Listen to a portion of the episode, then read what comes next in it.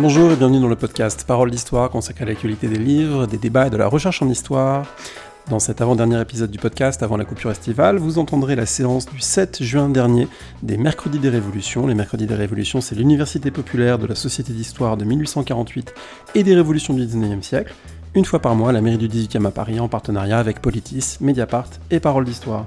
Une séance consacrée au rapport entre anarchisme et révolution, en réalité presque une histoire de l'anarchisme au 19e et un peu au 20e siècle. Discussion animée par Caroline Fayol. On se retrouve demain avec le dernier épisode avant l'été sur les mondes de 1848. Merci et très bonne écoute.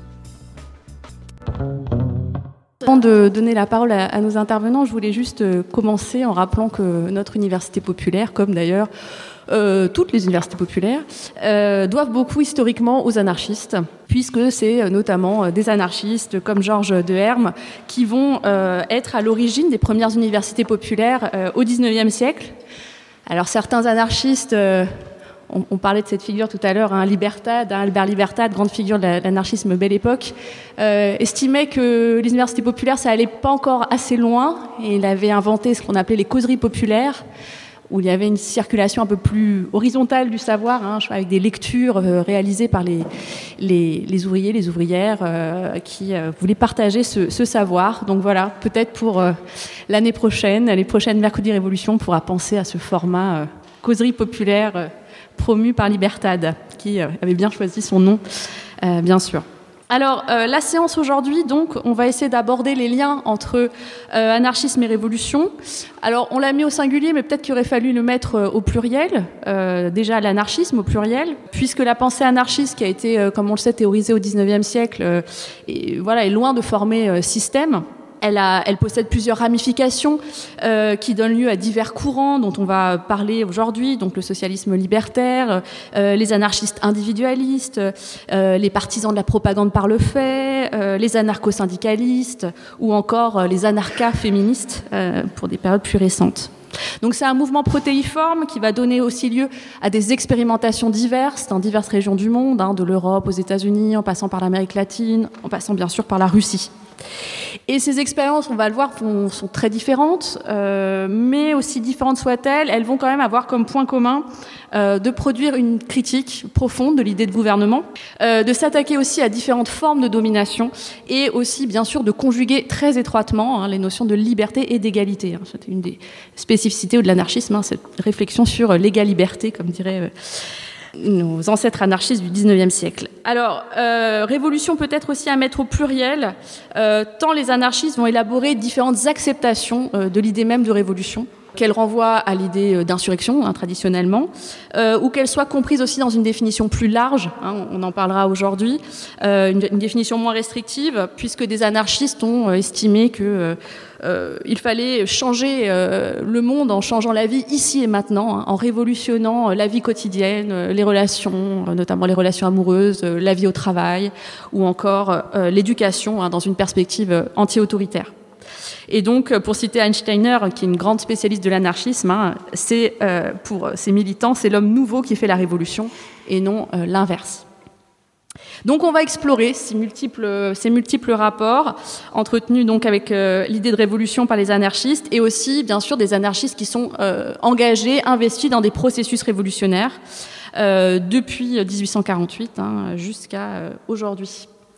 Alors pour discuter de tout ça, nous avons le très très grand plaisir d'accueillir euh, tout d'abord Sidonie Verag, qui est euh, maîtresse de conférences euh, en sciences politiques, qui est spécialiste de Louise Michel notamment. Donc, elle a fait paraître en 2021 Vive Louise Michel, célébrité et postérité d'une figure anarchiste. Et tu as aussi co-dirigé un ouvrage collectif, Anarchisme et sciences sociales, hein, qui est paru en, en 2021 aux ateliers de création libertaire. Et puis nous avons aussi le grand plaisir d'accueillir Tancred Ramonet, qui est réalisateur, producteur, euh, qui est notamment, entre autres choses, hein, activité prolixe, auteur d'une série de documentaires sur l'anarchisme, euh, coproduite donc par euh, Temps Noir et Arte. Euh, que je vous recommande tout à fait chaudement. vous pouvez les trouver, les, volets, alors les premiers volets en accès libre sur YouTube, hein, c'est ça, et puis sur aussi les derniers volets, vous le trouvez sur les sites de LCP ça vous donnera un, voilà, un très très beau panorama et avec un gros travail d'archives hein, que vous avez effectué et qui permet vraiment d'explorer dans sa diversité ce mouvement anarchiste. Alors, eh bien, je voulais commencer tout simplement. Euh, vous êtes mis euh, en noir tous les deux, alors peut-être euh, en hommage au drapeau noir de l'anarchisme. c'est voilà le symbole par excellence de l'anarchisme, hein, ce drapeau noir. Alors on dit souvent que c'est Louise Michel qui l'aurait euh, la première euh, portée euh, lors d'une manifestation. Alors bon, tu nous diras ou pas si c'est vrai, Sidonie. Et puis voilà, on aimerait savoir aussi, eh bien à partir de quand va s'imposer ce drapeau noir, notamment par rapport au drapeau rouge. Hein, et, voilà. et puis qu'est-ce qui signifie? Pourquoi, pourquoi ce, ce choix? Ah, Peut-être Sidonie, tu, tu, commences, Louise Michel, maternité du, du drapeau noir ou pas? Ouais. Euh, bonjour à toutes et à tous euh, déjà, et puis merci Caroline euh, pour l'invitation ce soir. Euh, donc le drapeau noir, alors il semblerait que les canuts lyonnais l'avaient déjà brandi, le drapeau noir en 1830, mais effectivement c'est Louise Michel qui va le populariser et le diffuser, enfin voilà, en faire un emblème des anarchistes. Euh, ça se passe en 1883 euh, lors de euh, d'une manifestation, la manifestation dite des invalides ou des ouvriers sans travail. Euh, où bon voilà bon, c'est une manifestation où il y a aussi des boulangeries qui sont pillées et où voilà Louise Michel va être désignée comme une des instigatrices de ces pillages elle sera d'ailleurs condamnée à de nombreuses années d'emprisonnement pour incitation au pillage et donc lors de cette manifestation euh, elle brandit euh, un drapeau noir, alors euh, semblerait-il plutôt un manche à balai avec un jupon noir. Enfin, bon. Tout de suite, elle va être représentée après hein, par le monde illustré en, une, brandissant le drapeau noir. Donc ça va être repris dans dans les médias et puis elle-même lors de son procès eh ben, elle va justifier un peu le, le port, enfin le, le, le fait d'avoir brandi ce drapeau en disant que bah voilà le, le drapeau noir c'est euh, le drapeau de la misère, c'est euh, le drapeau du deuil aussi. Euh, alors il faut aussi mettre ça en parallèle avec le fait que bah, Louise Michel, elle toute sa vie, enfin disons à partir de 1870, elle s'habille en noir et elle s'habille en noir aussi pour porter le deuil, pour porter le deuil d'abord en 1870 de Victor Noir qui euh, a été assassiné par un cousin de Napoléon III, euh, et puis ensuite pour porter le deuil euh, des communards.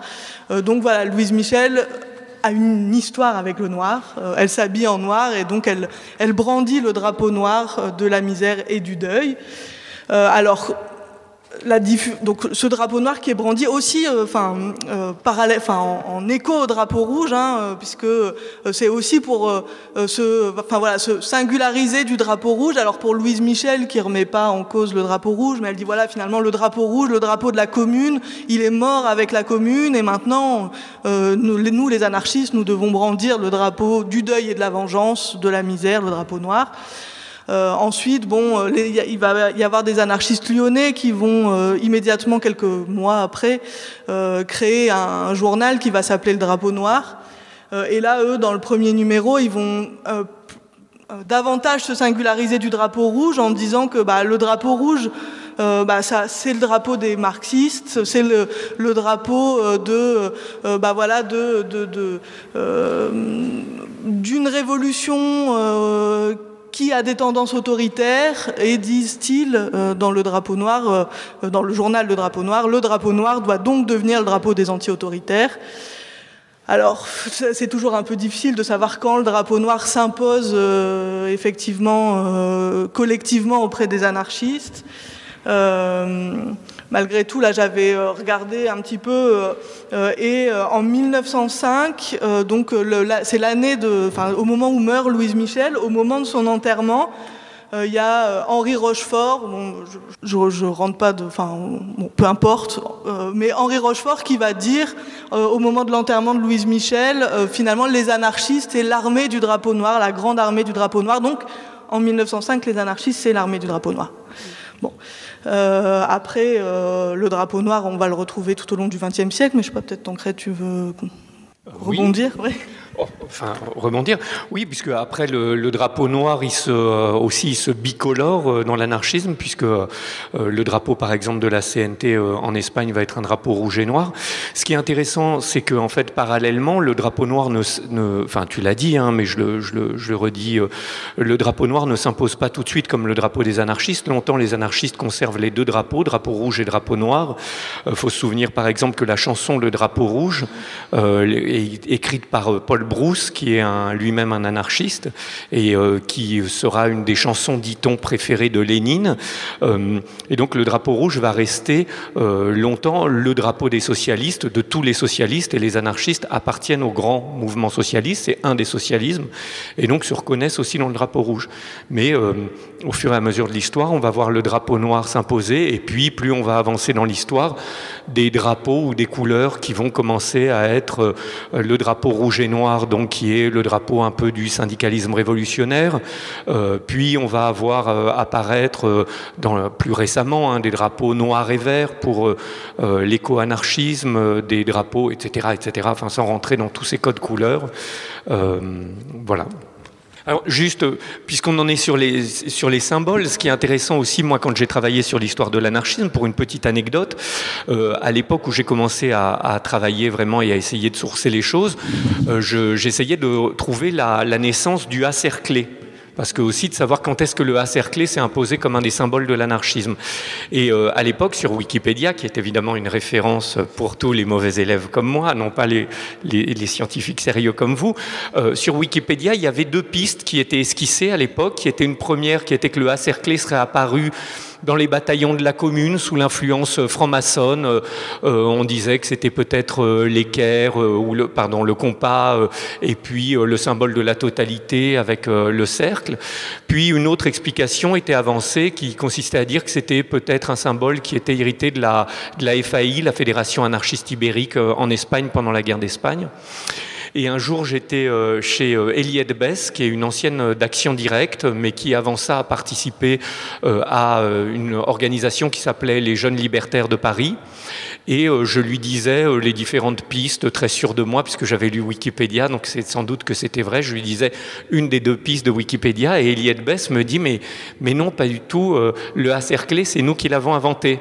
Alors je lui dis mais non, mais écoute, quand même, t'exagères. Euh, Eliette Bess, le, le A cerclé, ça a fait le tour du monde, ça a été fait par des gens sérieux à des grandes occasions. Et elle me dit non, non, pas du tout. Le A cerclé, c'est nous qui l'avons inventé euh, dans cette cave ici, avec le groupe des jeunes libertaires. Il y avait Thomas Ibanez, on était un certain nombre, et je peux même aller chercher le numéro où on le propose comme symbole du mouvement. Donc ce qu'elle a fait, elle est allée chercher le fanzine. Et donc, s'appelle, c'est le fanzine des jeunes libertaires. Avec le A cerclé, ils expliquent pourquoi est-ce qu'ils proposent ce symbole euh, pour unifier en fait le mouvement anarchiste. Et il est paru euh, en avril, je crois, 1964.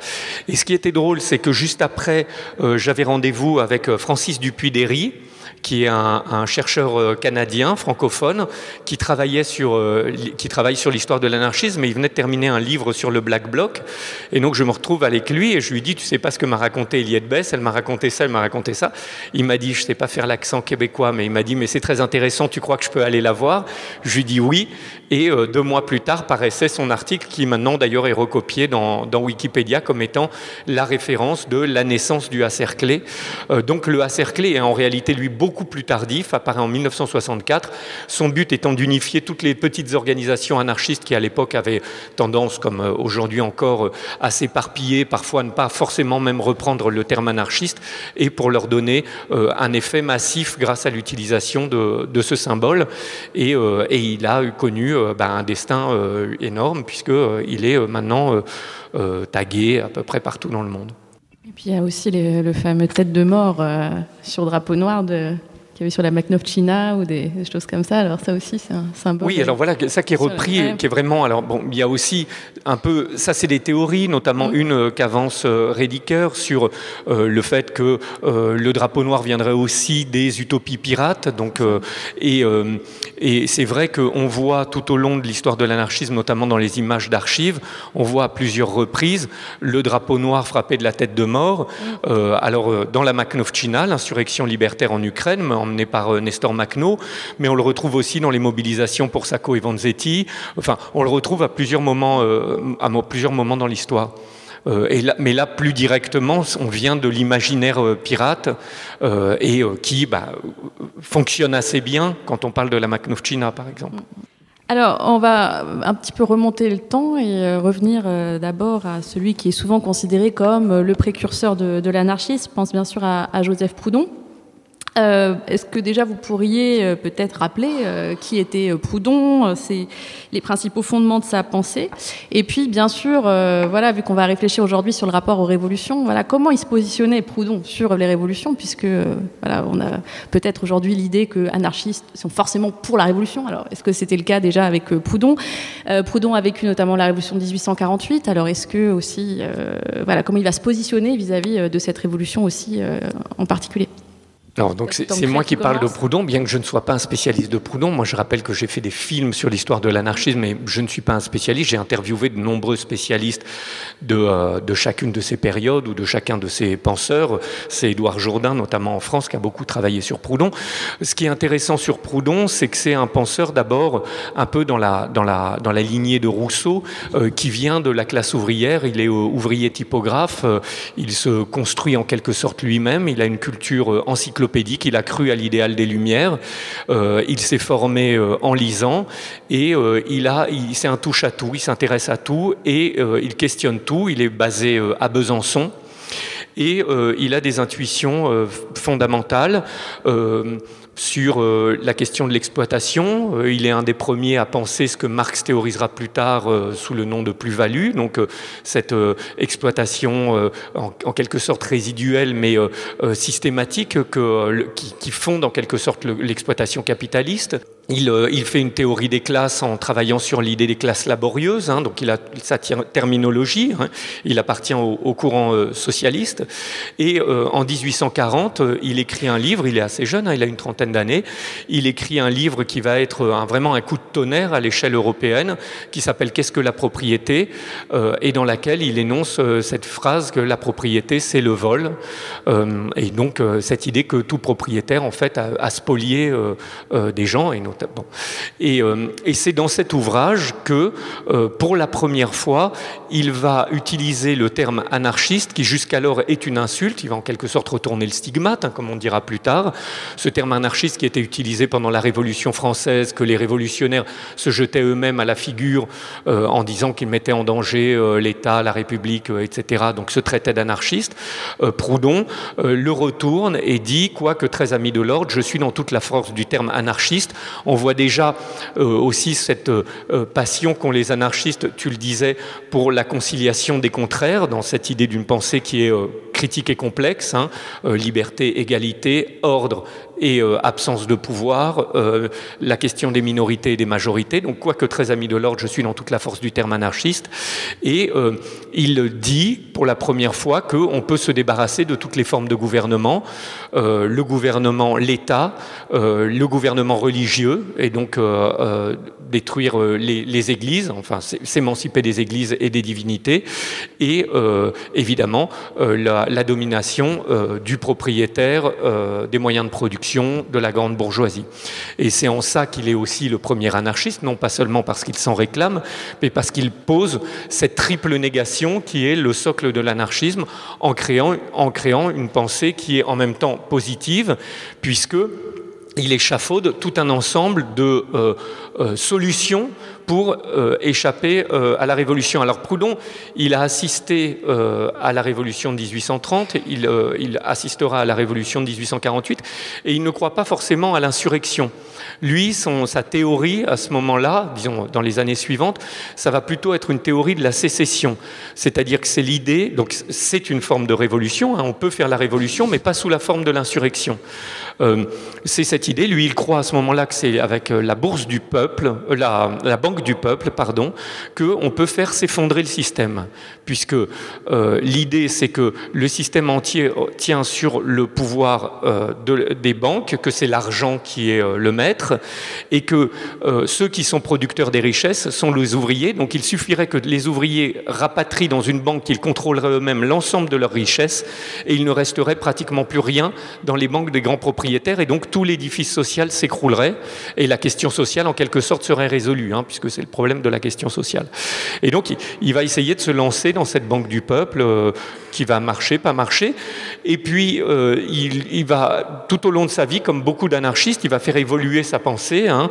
Euh, il est élu aussi à l'Assemblée nationale, et, et, il fait des émules. Dans, dans, toute l'Europe et dans le monde. Il intéresse euh, ce qu'on appelle les jeunes hegeliens en Allemagne, et euh, Marx et Engels se rapprochent de lui euh, et veulent en faire. Marx lui écrit une lettre où il dit que Proudhon est le héros du socialisme international, et il veut en faire en quelque sorte la figure de Proust. Il se propose de se mettre à son service, ce que Proudhon n'accepte pas, parce qu'il considère qu'il n'y a pas besoin vraiment de se mettre à son service et que chacun peut collaborer ensemble. Et en fait, il y a une sorte, on ne sait pas trop exactement, mais une forme de blessure d'orgueil de la part de Marx, c'est quand euh, euh, Proudhon sort euh, un livre qui s'appelle Philosophie de la misère, Marx va décider de lui répondre de manière très agressive dans un pamphlet qu'il intitulera Misère de la philosophie et où il détruira en quelque sorte cette idole qu'il avait voulu créer. Mais il fait d'autres émules plus loin, plus au nord, dans la lointaine Russie, à travers principalement un personnage comme Bakounine Marina? Qui euh, s'intéresse à cette autre forme de socialisme et euh, se rapproche de Proudhon. Il est lui-même d'ailleurs assez proche de Marx, hein, il veut traduire le capital, et ça va être le début, là pour le coup, du mouvement anarchiste qui va naître euh, avec Bakounine.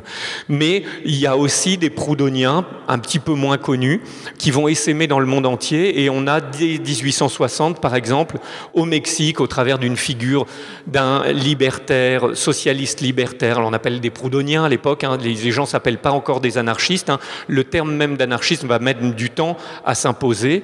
Euh, au départ, on parle des proudhoniens, puis ensuite on parlera des anti-autoritaires, pour faire la différence avec les autoritaires marxistes, euh, et euh, qui va, dès, 1860, créer une antenne anti-autoritaire de l'international au Mexique, et on va avoir des, des organisations proches des théories proudhoniennes dans toute l'Amérique latine, par exemple, assez tôt.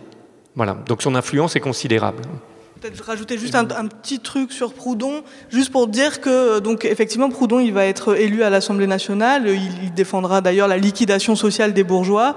Euh, mais malgré tout, en fait, une des, une position importante de Proudhon, puis qui est aussi un peu une, euh, une nouveauté en quelque sorte, euh, même si, bon, on le trouve un petit peu chez Saint-Simon, mais c'est en tout cas l'idée que la politique, c'est pas là que ça se joue, quoi. la politique dans le sens de, du gouvernement du, des peuples, et que ce qu'il faut, c'est euh, euh, bah, agir dans le domaine économique et qu'il faut une démocratie ouvrière, une démocratie industrielle euh, c'est ce le mutualisme proudhonien, mais c'est donc que la démocratie, elle doit se faire dans, l'espace du travail, dans l'espace de l'économie, euh, et pas euh, et pas essayer de, prendre le pouvoir et, d'arriver au gouvernement. Puis justement, il, développe cette idée-là en réaction au fait qu'à ce moment-là, c'est le moment où se discute au sein du mouvement ouvrier le fait de, bah, déposer des candidatures ouvrières, qu'il y a le manifeste des 60 ouvriers de la Seine qui justement bah, défend ça puis que bah, voilà, Proudhon euh, va euh, leur répondre en disant que non, les ouvriers se fourvoient s'ils pensent qu'il faut gagner euh, les, des élections et, être élu dans un gouvernement. Ce qu'il faut, c'est une démocratie qui soit la démocratie du travail, la démocratie de l'industrie puisque là, maintenant, on lui a tressé des lauriers, on va essayer aussi de brûler nos idoles. Donc Proudhon aussi, quand même, avait quelques petits défauts, menus, qui correspondaient aussi euh, en son temps. Mais enfin, Proudhon était misogyne à des niveaux euh, que même ses disciples critiquaient. donc il considérait en gros qu'il fallait l'égalité pour tout le monde, sauf pour les femmes. Et, et il était un antisémite fanatique. Hein. Il a même, euh, d'ailleurs, dans ses notes, euh, il reste une trace d'une. Il propose, euh, pour régler en quelque sorte le problème juif, du fait qu'il faudrait les déporter, les enfermer dans un endroit et qu'on puisse tous les tuer. Donc, c'est-à-dire qu'en quelque sorte, il était visionnaire jusqu'au point d'imaginer la solution finale. donc, c'est aussi ça, Proudhon, ce qui, d'ailleurs, va amener un de ses disciples, qui s'appelle Joseph de Jacques, qui est un Français immigré aux États-Unis d'Amérique, à euh, écrire à Proudhon et à inventer le terme libertaire, puisqu'il reproche à Proudhon d'être euh, anarchiste pour seulement une partie de l'humanité, c'est-à-dire les hommes. Euh, Joseph de Jacques dit Moi, je suis anarchiste pour tout le monde, et donc je suis libertaire, ce qui est donc serait, signifierait être encore plus anarchiste qu'un anarchiste. Donc à cette époque-là, le terme libertaire n'avait pas la connotation douce qu'il peut avoir aujourd'hui, mais c'était un anarchisme complet oui, mais merci de, le rappeler, effectivement. D'ailleurs, peut-être qu'il faudrait y chercher d'autres précurseurs à l'anarchie que seulement Proudhon. on pense par exemple aussi à Godwin, euh, l'anglais, euh, qui euh, preuve des jacobins anglais, compagnon de route de Mary Wollstonecraft, la féministe. Donc voilà, pour faire peut-être une autre généalogie aussi de l'anarchisme qui serait peut-être aussi intéressante. Mais bon, Proudhon reste quand même une figure forcément essentielle pour aborder le, début de ce qu'on a appelé plus tard l'anarchisme. Alors justement, donc on a parlé de cette critique de l'État euh, avec Proudhon. Cette critique de l'État pourrait peut-être euh, parfois euh, entrer en contradiction avec l'idée justement d'une prise de pouvoir du gouvernement par une insurrection révolutionnaire. ça m'intéressait de vous, vous, entendre sur justement cette idée de est-ce que cette critique de l'État a pu entrer en conflit ou au contraire coexister avec la stratégie insurrectionnelle? Est-ce que vous pourriez nous parler aussi euh, bah, de ce courant donc dit insurrectionnaliste qui, euh, on a parlé de Bakounine, on a évoqué euh, Bakounine, il y a Malatesta ou des enfin, l'Italien qui, voilà, qui pourrait aussi incarner cette fois-ci hein, une, branche de l'anarchisme qui, va donner une place centrale à l'insurrection.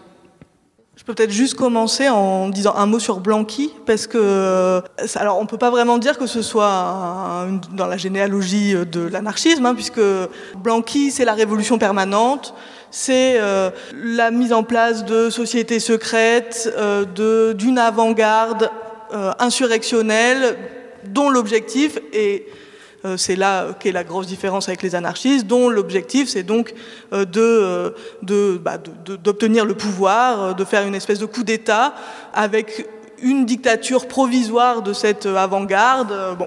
Mais malgré tout, en dépit donc de la finalité, disons que effectivement Blanqui et sa, théorie de la révolution et de l'insurrection, euh, ça va quand même infuser euh, les mouvements euh, socialistes révolutionnaires du 19e siècle. Et ça va aussi infuser chez les anarchistes d'une certaine manière. Louise Michel, du coup, par exemple, avant d'être anarchiste, elle est blanquiste. Au moment de la Commune de Paris, en fait, elle est blanquiste. Euh, même si bon bah il va s'avérer que euh, y aura quelques tensions, euh, quelques, enfin voilà, disons qu'elle va critiquer le tournant blanquiste de la commune, mais en tout cas c'est au moment de la déportation qu'elle va se déclarer anarchiste. donc voilà, il y a effectivement cette, cette aussi une, un, sous un certain aspect un héritage de Blanqui. Euh, Blanqui, c'est aussi d'ailleurs lui qui va créer, euh, juste avant sa mort, euh, le journal qui va s'appeler Ni Dieu ni Maître, et Ni Dieu ni Maître qui deviendra un des, slogans, disons, de, des anarchistes. Moi, c'est pour rebondir et aller vers Bakounine. donc Bakounine, on le sait, c'est un aristocrate russe qui a fait euh, qui a connu toutes les prisons, qui a fait plusieurs fois le tour du monde, qui parlait cinq langues, euh, qui faisait 1m99, qui avait les, yeux bleus. Euh, donc 1m99 à l'époque, faut imaginer hein, ce que c'était. une espèce de colosse, formé aux armes, donc capable de se battre et n'ayant pas peur de l'affrontement, et qui va courir le monde pour aller pratiquer, aller monter sur les barricades et pratiquer l'insurrection. Donc c'est pas quelqu'un qui en parle seulement et qui la théorise, mais finalement il a une œuvre écrite qui donne finalement plus d'indications que une. ces, textes ne sont jamais totalement achevés parce que il, courait là où ça allait se passer, là où il sentait que ça allait se passer. Donc il a participé aux révolutions de 1848, il a participé à la Commune euh, en 1871, mais pas à Paris, à, Lyon. Euh, et, euh, il essaye partout de, propager la flamme révolutionnaire. alors, Bakounine, c'est celui qui apporte après Proudhon, disons, les, des, choses qui vont être constitutives à ce moment-là de, l'anarchisme. Donc, au sein de l'international, ça va être en quelque sorte le grand rival de Marx. il va s'opposer presque point à point sur la stratégie à mettre en œuvre, sur les méthodes et sur la perspective. Hein. Donc d'abord, euh, Bakounine pense que le sujet révolutionnaire, ce n'est pas que le prolétariat. La paysannerie peut être révolutionnaire.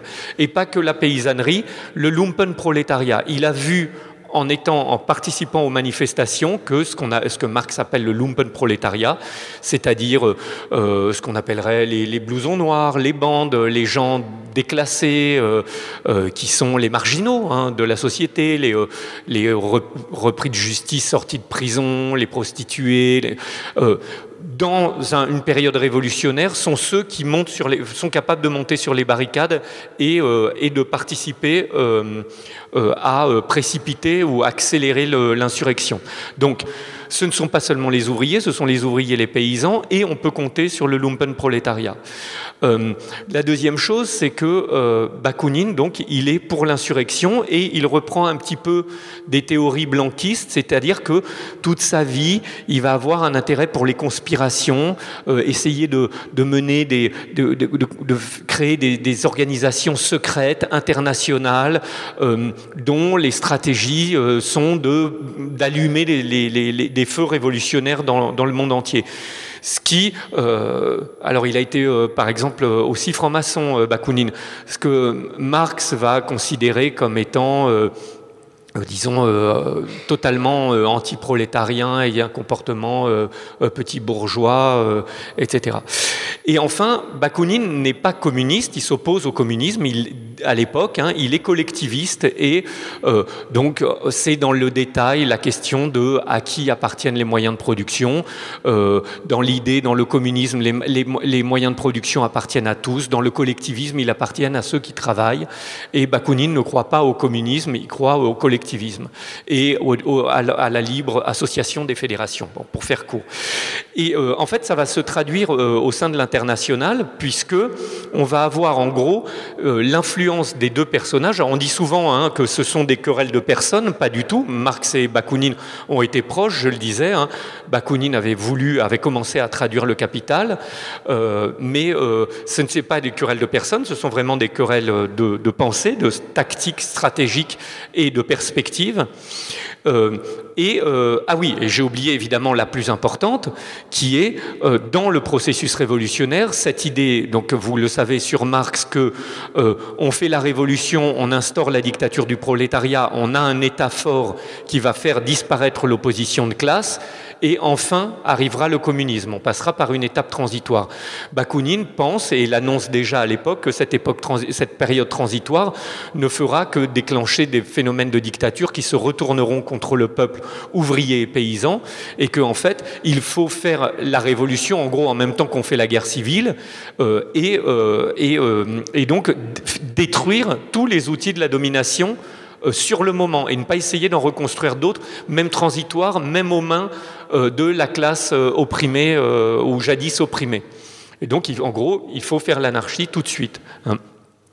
Et, donc ces deux tendances vont coexister au sein de l'international jusqu'au lendemain de la commune. En gros, pendant la commune, chacun essaye de voir ce qui se passe, de l'étudier et en même temps d'y participer. Alors Marx à distance, en essayant de conseiller, d'envoyer des lettres, beaucoup d'échanges de lettres. Bakounine carrément en essayant de, en, proclamant la commune à l'hôtel de ville de Lyon. Euh, euh, mais au lendemain de la commune, euh, le désaccord est devenu trop grand au sein de l'international. Et par des petites manigances, en fait, les anarchistes, ce qu'on appelait les proudhoniens, les anti-autoritaires, sont exclus Bakounine est exclu et il se retrouve euh, à Saint-Imier en 1872 et il crée à ce moment-là l'international anti-autoritaire qui va être le début du mouvement anarchiste organisé. À partir de là, l'anarchisme prend son indépendance à l'intérieur du socialisme euh, sur des bases très claires. Et ce qui est intéressant, c'est que dans la déclaration de Saint-Imier, euh, bah, alors que Bakounine est là et ceux qui vont devenir les grandes figures de l'anarchisme après Bakounine, Malatesta, James Guillaume, euh, Schwitzgebel, euh, tout un ensemble de gens dont, j'oublie le nom maintenant, vont privilégier finalement la stratégie de la grève et de la grève générale comme outil révolutionnaire et non pas l'insurrection traditionnellement appelée de ses voeux par, par Bakounine cette tension entre Marx et, Bakounine ou euh, les anti-autoritaires, c'est aussi euh, lié euh, au rôle du comité central de l'international, avec justement cette idée que ce, que veut, ce que veut Bakounine et ce que veulent les anti-autoritaires, c'est l'autonomie des sections de l'international. Euh, et Marx remet en cause ça, et les marxistes, euh, entre guillemets, victorieux de, l'AIT, vont euh, donner au comité central de l'AIT un rôle décisionnaire et hiérarchique sur les sections, sur les sections de l'international. Donc cette internationale autoritaire, elle proclame contre les marxistes la stratégie de la grève générale versus euh, aussi la stratégie des partis ouvriers euh, et proclame l'autonomie des sections ouvrières contre euh, le, le rôle décisionnel du comité central. Donc en fait, c'est deux Deux AIT parallèles qui vont euh, coexister en fait, euh, euh l'AIT marxiste euh, et l'AIT anti-autoritaire, appelée aussi fédération jurassienne. Et à ce moment-là, donc effectivement, Tancred le disait tout à l'heure, c'est pas tellement le mot anarchiste qui est utilisé, c'est effectivement plutôt le mot anti-autoritaire. Et en fait, c'est, je crois, en 1879, dans un congrès à la Chaux-de-Fonds, me semble-t-il, que dans les statuts de cette internationale autorité anti-autoritaire euh, va, euh, va apparaître le fait que l'objectif, c'est le communisme anarchiste. Euh, donc voilà, c'est aussi l'affirmation de ce terme-là d'anarchiste. Alors, vous avez évoqué beaucoup de choses. Là, peut-être on, va essayer de décomposer un, petit peu. Mais bon, vous avez quand même parlé de la commune, commune de Paris, enfin la commune de Lyon aussi, avec donc Bakounine euh, qui était présent. Euh, alors, la commune euh, de 71, 1871, elle est parfois considérée comme la première révolution anarchiste. Qu'est-ce que vous pensez de ce qualificatif? Est-ce que vous pensez que ça a du sens de la nommer comme telle? Euh, Est-ce que vous pouvez aussi nous dire, voilà, euh, nous parler de, des figures anarchistes de la commune euh, et peut-être aussi de la manière dont l'héritage de la commune a pu être ensuite pas, seulement récupéré, enfin réactualisé, je dirais, par les courants anarchistes postérieurs. Je dis un petit mot parce que, comme je ne vais pas dire grand-chose, alors non, la commune n'est pas anarchiste. Et beaucoup d'ailleurs des gens qui participent à la commune euh, ne sont pas encore anarchistes. Notamment, par exemple, Louise Michel n'est pas anarchiste, elle deviendra anarchiste avec sa déportation euh, en Nouvelle-Calédonie. Mais on a des figures qu'on appelle de proudhoniens, de, de ce qu'on appellerait aujourd'hui de socialistes euh, libertaires. Ce qu'il y a en revanche, c'est que la commune, on va pendant et a posteriori analyser ce qui s'est fait pendant la commune. Et chacun va, en tirer des leçons euh, sur euh, la manière dont il faut conduire la révolution euh, et, une révolution cette fois victorieuse puisque la commune c'est à la fois un grand espoir mais c'est aussi la semaine sanglante et un immense échec avec la fine fleur du prolétariat qui est assassinée hein, entre 20 et 25 000 personnes qui sont fusillées dans les, dans les rues de Paris. Donc la commune c'est un moment matriciel qui n'est pas politiquement chimiquement pur on pourrait dire en quelque sorte qui est mené par le peuple, euh, qui n'est pas forcément de théorie euh, préétablie quand il le mène, hein. euh, mais on peut, tu peux raconter peut-être comment ça commence et, enfin j'en sais rien, tu racontes ce que tu veux. Alors c'était sur la question est-ce que la commune est la première révolution anarchiste? Moi je répondrais quand même oui et non. un peu oui quand même, dans le sens où la forme commune euh, c'est, euh, disons, une, une forme d'organisation anarchiste euh, une forme d'organisation anarchiste. Et la Commune de Paris, elle fonctionne aussi, enfin, ou en tout cas, elle avait pour ambition de fonctionner en fédération de communes. Euh, avec euh, la commune de Lyon, euh, par exemple, et avec toutes celles à Marseille, enfin bon bref, toutes celles qui ont qui sont apparues qui sont apparues en France et, bah, en ce sens, euh, et c'est aussi pour ça euh, que euh, justement bah, cette, cette, mémoire de la commune, elle perdure et elle infuse et elle est reprise jusqu'à aujourd'hui. C'est aussi parce que bah, justement ce fédéralisme, on peut l'appeler, ou le, on pourrait appeler municipalisme libertaire, comme ça a été appelé par Bookchin plus tard. Enfin, voilà cette idée comme ça de d'autonomie et d'auto-organisation à l'échelle de la commune, euh, ça peut en faire d'une certaine manière, disons, une première euh, révolution anarchiste, mais euh, donc mon, oui, mais le non aussi, et c'est ce que ça rejoint ce que Tancred disait, le non aussi parce que bah, la, la, commune va prendre un tournant qui sera dénoncé comme autoritaire par les anarchistes. Alors la commune, euh, donc euh, bon, elle, se met en place suite à la, guerre avec la Prusse, donc guerre avec la Prusse fin, fin 1870, début 1871. Euh, il y a l'armistice, enfin, il y a le siège de Paris d'abord par, l'armée, donc voilà un siège très difficile pour les Parisiens. Ensuite, il y a l'armistice qui va être très mal vécu. Vraiment, c'est un peu rapide, mais euh, et donc, euh, voilà, il va y avoir euh, comme ça un, soulèvement parisien en réaction à, la misère, aux privations qui sont causées par le siège, et puis aussi en réaction à, cet armistice. Donc, il va y avoir la garde nationale qui va justement être au, centre de, ce soulèvement. et puis, bon, la commune va donc être proclamée la commune va être proclamée, un gouvernement va être élu, euh, et puis bon, euh, il commence à y avoir des choses qui vont être, euh, qui vont commencer à être organisées, mais très rapidement, évidemment, le pouvoir réfugié à Versailles va contre contre-attaquer, et, et, va donc vouloir que, que cette commune disparaisse. Et là, du coup, ce gouvernement de la commune va se retrouver euh, bah, euh, dans une situation euh, délicate, forcément. Et en tout cas, ça va conduire à un certain nombre de discussions sur ce qu'il faut faire face à ce, voilà, à, cette, à cet état, enfin, à la guerre qui va être, qui va être proclamée par le gouvernement versaillais. Et bah, en fait, ce qui va se passer, c'est qu'il va y avoir un comité de salut public qui va être mis en place à, à l'image de ce qui s'était fait en 1700 1993, euh, un comité de salut public, donc par la tendance jacobine, euh, blanquiste euh, de, du gouvernement de la commune, et c'est ça qui va être dénoncé comme étant le tournant autoritaire de la commune, et c'est à ça que va s'opposer aussi, vont s'opposer aussi toute une partie des députés, enfin des, des, oui, des membres du gouvernement de la commune, bah, ceux, les proudhoniens ou en tout cas euh, ceux, ceux, qui sont euh, plus proches euh, de ces idées, ceux qu'on va appeler la minorité, donc dans la commune, c'est Benoît Malon par exemple, c'est Jules Vallée, c'est Courbet.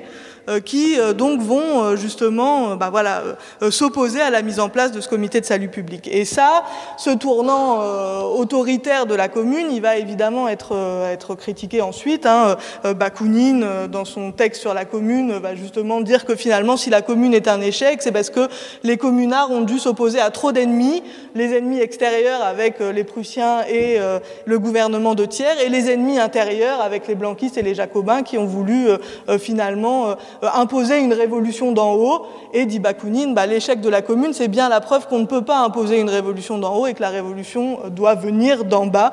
Euh. Euh, alors, vous avez euh, évoqué aussi euh, l'AIT, donc la, première internationale, Association internationale des travailleurs, qui avait été fondée en, en, 1864, qui a été aussi donc un réseau transnational de militants dans lequel les anarchistes euh, se sont occupés une place importante. Vous l'avez dit. Vous avez évoqué aussi le congrès de Saint-Imier, donc qui est un lieu quand même donc en Suisse, petit village suisse, qui a valué, joué un, un rôle central hein, dans l'histoire de l'anarchie anarchisme. alors d'ailleurs, je vous signale qu'il y a, enfin pour ceux qui n'ont pas vu, peut-être, il y a un film sur les, qui est, qui est d'un réalisateur suisse dont le nom m'échappe, mais qui s'appelle Désordre, qui est justement sur Saint-Imier, qui, qui, a l'air assez remarquable, apparemment ce qu'on m'a dit. Donc peut-être revenir sur sur Saint-Imier, sur ces, ces, lieux, voilà où aussi ça va être des exilés, notamment des exilés de la commune de plein de pays qui vont aussi, dans les faits, faire ces, concrètement en fait l'international anarchiste. Hein. C'est-à-dire que voilà, c'est des interconnaissances, des amitiés, des relations qui se nouent euh, entre des, euh, des, des, anarchistes révolutionnaires, euh, voilà, qui, qui viennent de, Russie, d'Italie, de France, de Suisse, de Belgique, etc., etc. Donc voilà, est-ce que vous pouvez un petit peu revenir sur sur Saint-Imier peut-être pour évoquer cet aspect-là? C'est pointu hein, comme question. Hein. Donc euh, oui, oui. Alors il y a un film qui s'appelle Désordre, qui est vraiment un chef-d'œuvre euh, qui, euh, qui, est, sorti, qui a gagné beaucoup de prix à l'international, qui a eu une toute petite sortie et qui raconte effectivement les quelques jours que Kropotkin a passé à Saint-Imier et en même temps justement qui décrit la réalité sociale de Saint-Imier parce que c'est comme ça qu'on comprend pourquoi est-ce que c'est une terre d'anarchisme. Parce que dans ce val de Saint-Imier, donc on est au-dessus de la chaux de fond, c'est un endroit où vivent des ouvriers horlogers et ils ont la particularité un petit peu d'ailleurs comme les canuls avaient, euh, d'être des gens qui travaillent chez eux et à la pièce et qui ont le temps de se cultiver, euh, de vivre en famille et de discuter. Et euh, donc il y a évidemment cet esprit suisse, mais il y a, pour reprendre d'ailleurs des, analyses marxistes, en fait, un fonctionnement économique qui a induit euh, tout un ensemble de comportements et euh, en fait amène cette espèce d'aristocratie ouvrière à être à la fois solidaire, mais aussi à avoir des comportements individuels, à avoir un, temps pour se cultiver. Tout ça, c'est en fait, je l'invente pas, hein, c'est Kropotkin qui le raconte dans ses mémoires. Hein. Pourquoi est-ce que le Saint-Imier devient une espèce de terre d'anarchie. Saint-Imier, c'est un village de 3500 habitants. Hein. C'est la taille de Marvejols en Lozère, euh, dans, une, dans une vallée euh, suisse. Et effectivement, euh, à la suite de la, de la commune, ben, il y a ceux qui, sont, qui ont été fusillés, ceux qui, comme Louise Michel, sont déportés, et puis il y a les émigrés de la commune qui sont partis en, en, Belgique, en, en Angleterre ou en Suisse, et les anarchistes, ce sont un certain nombre d'anarchistes ou de membres de la tendance anti-autoritaire de l'international, se retrouvent là, parce que Bakounine y était allé avant la commune, avait fait des conférences là-bas et elle avait été surpris par euh, non seulement la réceptivité, euh, des, ouvriers, mais euh, Bakounine était un grand propagandiste, mais il aimait aussi passer des soirées à discuter et avait beaucoup appris des ouvriers horlogers et ouvrières horlogères, hein, puisque c'était aussi des femmes, avait beaucoup appris sur la manière de s'auto-organiser, etc. Et donc il, y retourne, espèce de forteresse, un bastion, et les autres viennent le rejoindre. Je le disais, on a des anarchistes qui viennent du monde entier à ce moment là Donc on a euh, Malatesta, on a Gustave le Français, qui est le, dédicataire de euh, l'international, euh, qui était le représentant, il s'appelle le Français, il est français, mais il était représentant de l'international aux États-Unis d'Amérique. il y a des, Suisses, James Guillaume et Gebel, qui sont deux, deux, grands penseurs. On a déjà, je crois, Élisée Reclus, dans mon souvenir. Enfin, voilà. Et, et on a Kropotkin qui va bientôt arriver, puis qui revient viendra. Et, euh, et, donc tous ces euh, Bakounine ayant 20 ans de plus que les autres, euh, tout le monde se retrouve ici et euh, en compagnie de ces ouvriers horlogers, bah, essaye de, penser ce qui s'est passé à la commune, l'analyse, il y a aussi des analyses très intéressantes que euh, fait euh, Kropotkin, euh, justement, sur la commune, essaye de faire le point sur ce qui a marché, pas marché. Et les anarchistes, ils voient en quelque sorte une confirmation de leur théorie. Et de là, donc, ils décident de créer cette internationale anti-autoritaire et de la proclamer depuis, depuis Saint-Imier. Non, j'allais euh, rajouter quelque chose en, sautant, enfin en avançant un peu dans le temps, euh, euh, en avançant jusqu'à la fin des années 1880 et le début des années 1890, parce que c'est aussi une période où il y a de nombreux exils d'anarchistes français, puisque c'est une période de répression, on en reparlera peut-être après, mais de répression suite aux attentats et à l'adoption de ce qu'on va appeler les lois scélérates, qui font qu'il va y avoir un, nombre important d'anarchistes français qui vont vont quitter la France et qui vont notamment aller à Londres. et Londres, que ce soit donc après la Commune et ou après les lois scélérates, c'est aussi un endroit comme la Suisse, mais c'est un autre endroit important de l'anarchisme, de l'anarchisme européen, mais pas seulement, euh, parce qu'il y a aussi euh, pas mal de militants, militantes euh, états-uniennes qui vont venir à Londres. Il y a par exemple Lucy Parsons, qui est donc la veuve d'Albert Parsons, qui, qui sera condamnée à mort et exécutée suite à l'émeute de Haymarket Square à Chicago. Euh, mais peut-être qu'on en reparlera après tout à l'heure, je, ne sais plus trop. Mais, euh, et euh, donc Lucy Parsons qui, qui euh, une des fondatrices des IWW aussi, euh, qui euh, du coup va se rendre à Londres comme ça pour faire une série de, conférences sur invitation. Il y a Emma Goldman qui va aussi venir à Londres et pas seulement à Londres, hein, dans toute l'Europe. quand on lit Vivre ma vie, elle raconte justement ses, périples en Europe, mais quand elle, quand elle vient à Londres, elle le dit, elle va à Londres aussi pour rencontrer les anarchistes européens, pour rencontrer Louise Michel qui y est, puisque Louise Michel, elle à Londres au début des années 1890, justement euh, suite aux lois scélérates, pour en rencontrer euh, Kropotkin, qui passe du temps à Londres, pour rencontrer Malatesta, qui est aussi les reclus qui sont à Londres. Enfin voilà, et donc Londres, c'est aussi euh, un endroit important là de ces réseaux et de ces circulations internationales. alors si justement on suit un petit peu le fil, tu nous y invites, Sidonie, de cette fin du, du 19e siècle, début 20e. Alors là, on va avoir des anarchistes qui vont euh, choisir un peu une nouvelle euh, stratégie, hein, celle de, de l'action directe, donc la fameuse propagande par le fait, euh, qui, alors avec des cas très médiatisés, avec bien sûr la figure de Ravachol hein, en 1892, ou bien sûr aussi Bono, donc avec ça va vraiment créer une espèce de fantasme qui va être véhiculé largement par la presse, fantasme de l'anarchiste poseur de bombes, de l'anarchiste criminel, enfin qui va durablement quand même imprégner, euh, les esprits. Euh, est-ce que vous pouvez euh, revenir peut-être un petit peu sur, sur, cette, stratégie de la propagande par le fait, montrer aussi son lien avec bah, justement la dimension révolutionnaire? Est-ce qu'il s'agit de, voilà, par l'acte terroriste bah, d'allumer l'étincelle ou est-ce qu'il s'agit de passer par autre chose que par l'insurrection, etc. Donc voilà, est-ce que vous pouvez nous préciser un petit peu? Alors, euh, ça vient d'une stratégie qui est énoncée euh, clairement euh, par Kropotkin, puis reprise par Louise Michel aussi. Je crois que c'est au Congrès de Londres, alors je ne saurais plus dire exactement l'année. 1881. Ah ben voilà, bah, eh ben tu, euh, où euh, on dit que en fait tous les moyens sont bons pour euh, faire la propagande de la pensée anarchiste et faire avancer la révolution, et donc on peut utiliser la parole, l'écrit, mais aussi le poignard, le fusil et la dynamite. Et l'idée est assez simple. Alors ce qui est intéressant, c'est qu'on est 10 ans et au moment des, attentats, en fait, on va être 20 ans après la répression de la commune. Donc on est avec des enfants euh, qui ont assisté, qui ont entendu parler, dont des, oncles, des mères, des pères ont été euh, fusillés contre un mur euh, pour avoir voulu une vie meilleure, euh, qui sont nés et ont grandi dans le, souvenir de, cette, de ces martyrs de la commune et avec l'idée que la commune vaincra, la commune n'est pas morte, et donc qui arrive au début des années 1890 avec cette idée que tous les moyens sont bons pour y arriver.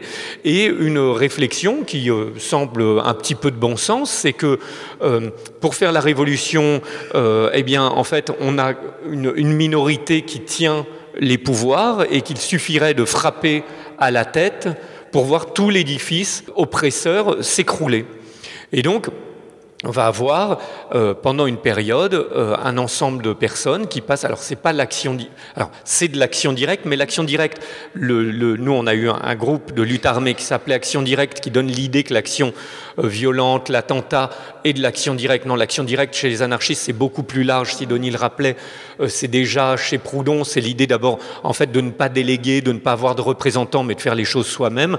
Donc il y a le syndicalisme d'action directe, etc. Donc c'est pas de l'action directe c'est vraiment de la propagande par le fait. La propagande par le fait d'ailleurs étant plus large, mais c'est cette idée que par ce que je vais faire, je vais ben, à la fois mettre en œuvre mon, idée révolutionnaire et en même temps en faire la propagande. Alors, le premier à faire de la propagande par le fait, une action de propagande par le fait, c'est Malatesta, qui lui ne pratique pas un attentat, mais il va avec un groupe de compagnons libérer une petite ville au, flanc d'une montagne qu'il prend comme ça à une douzaine. Il s'empare de cette ville-là, il brûle les cadastres, ils ouvrent les prisons et il, proclame le partage de la terre et l'abolition des dettes et des privilèges. Bon, ça c'est le premier grand geste de propagande par le fait. Mais après la propagande par le fait, on, ne va en parler plus que pour les attentats anarchistes. Et donc ces attentats anarchistes, ils arrivent à partir de, des années 1890. On est donc 20 ans après la Commune, on est 5 ou 6 ans après le massacre de Market et la criminalisation euh, du, euh, euh, du, mouvement, ouvrier, de l'international, de la revendication de la semaine de 8 heures. Et donc, ça va être une réponse, cette idée de dire qu'individuellement, on peut réussir à faire la différence. Alors, dans un premier temps, on a ces, ces, Ravachol, effectivement, il faudrait refaire un petit peu la généalogie, mais en France, on a. Ravachol qui pose une bombe euh, devant les appartements du procureur et du juge qui ont condamné deux manifestants euh, qui euh, arboraient le drapeau rouge ou le drapeau noir dans une manifestation à Clichy qui a eu lieu le même jour que Fourmi. Et donc Ravachol a juste envie de faire peur. Ça n'est pas du terrorisme non plus, puisque c'est pas l'idée d'effrayer la population, c'est d'effrayer et de faire peur seulement les dirigeants, de frapper les dirigeants seulement. C'est à eux qu'on fait peur. Donc quand on utilise pour ces actions-là, le terme terroriste, c'est qu'on se met du côté de la population euh, dirigeante, ce qui est impossible. Hein. Euh, euh, et, donc Ravachol est finalement arrêté, est condamné à mort et exécuté. À, sa suite vient Auguste Vaillant qui jette une bombe dans l'Assemblée nationale qui ne tue personne, qui lui-même est arrêté, condamné et exécuté et s'ensuit une espèce de cycle de action, répression, vengeance en France, qui ensuite amène à Émile Henry. Émile Henry, euh, euh, d'abord, euh, dépose une, une, marmite remplie de, de, dynamite et de clous devant le commissariat des bons enfants. les policiers euh, font l'erreur de ramener cette marmite pour essayer de comprendre ce que c'est euh, dans leur commissariat. La marmite explose et il y a un certain nombre de morts et de blessés. Et puis Émile Henry monte en quelque sorte en puissance, cette fois, avec cette idée qu'il n'y a pas de bourgeois innocents, tout le monde est complice euh, des, du, cassage des grèves et de la répression contre les ouvriers. Et donc il décide de jeter une bombe dans le restaurant Le Train Bleu à la gare de Lyon. Émile Henry, il est de bonne famille. on en fait vraiment le, portrait d'un jeune euh, euh, fils de, bourgeois dégénéré et radicalisé. Il est exécuté. Et pour venger Ravachol, euh, Auguste Vaillant, Émile Henry, etc., Sadi Carnot décide Sante Geronimo Caserio décide, un, boulanger italien, décide d'aller tuer le président de la République, Sadi Carnot, à Lyon. Euh, il le poignarde mortellement sur son carrosse à la sortie d'une exposition coloniale. Et là aussi, Sante Geronimo Caserio est arrêté euh, et exécuté. Et de là, on commence à créer en France, euh, ben justement, on va voter les lois scélérates, la panique s'empare des, des cercles de pouvoir. Et en fait, ce dont on se rend compte, c'est que dans le monde entier, euh, des jeunes anarchistes euh, passent à l'action et espèrent, euh, en frappant à la tête, faire s'écrouler l'édifice. Donc on a le président des États-Unis d'Amérique qui est assassiné par Léon Tcholkoch, on a Sissi Impératrice qui est tuée au bord du, lac Léman, etc. On parle de plus de 200 têtes couronnées, généraux, archevêques qui sont tués un petit peu partout dans cette période-là. Cette pratique du tyrannicide, elle, elle a effectivement une influence euh, ou une origine plutôt euh, chez les nihilistes, les nihilistes russes, euh, qui sont aussi une autre influence là des anarchistes qu'on n'a pas encore évoqué, nihilistes russes qui donc dans les années 1860-1870 bah, justement vont mener des actions spectaculaires et violentes en vue voilà, de, bah, de renverser le tsar ou de, l'assassiner. Et ces nihilistes russes, ils vont donc ensuite être, être exilés, dans, enfin s'exiler en Europe. On en aura en France.